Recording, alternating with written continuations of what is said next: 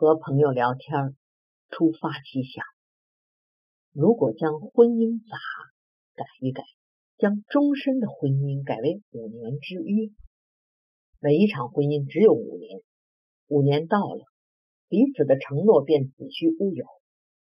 有想继续婚姻的，可再签一个五年之约；不想继续的，也不用沸沸扬扬闹上法庭，原来的婚姻自然化为废纸。果真如此，这样的婚姻会如何呢？朋友们听了兴奋不已。一个说：“这样多好，我们家可再不会有争吵了、讥讽了、抱怨了、责骂了，我也都可充耳不闻。反正就五年，忍忍不就过去了。”一个说：“哎呀，那我可要注意了，要减肥，让自己变得更加漂亮。”不然到时候成了黄脸婆还怎么找啊？年轻的啊，那我就不用像这样挑来挑去了，差不多就结婚。如果相处的来，就继续在一起；相处不来，五年后大家拜拜，我还有选择的机会。还有一个打趣道。要真这样，社会也就太平了。包二奶的、找情人的、一夜情的，统统不需要了。也就五年时间啊，到时候对方要不要自己还指不定呢，哪有心思去外面找？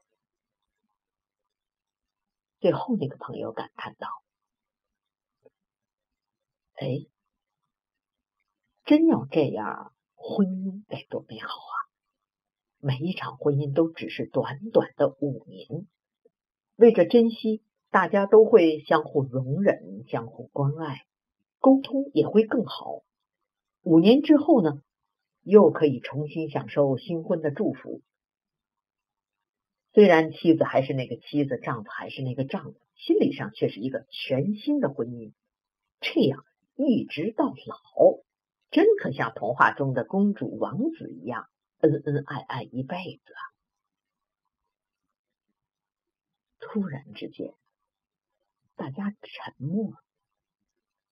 原来我们挥霍了婚姻，只是因为我们认定它会永恒。如果有一天他真的要离去，我们是否还来得及去珍惜？生命有多长？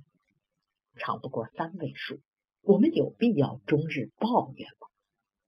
婚姻有多长？长不过两位数，我们有必要？彼此埋怨了。老套的借用广告大师 David Ogilvy 的话：“活着的时候要尽情快乐，因为我们是要死很久很久的。因此，在婚姻里重逢的男女，别扔掉爱情，别轻易的放弃它，珍惜现在，因为在下一世，我们再难。”相逢。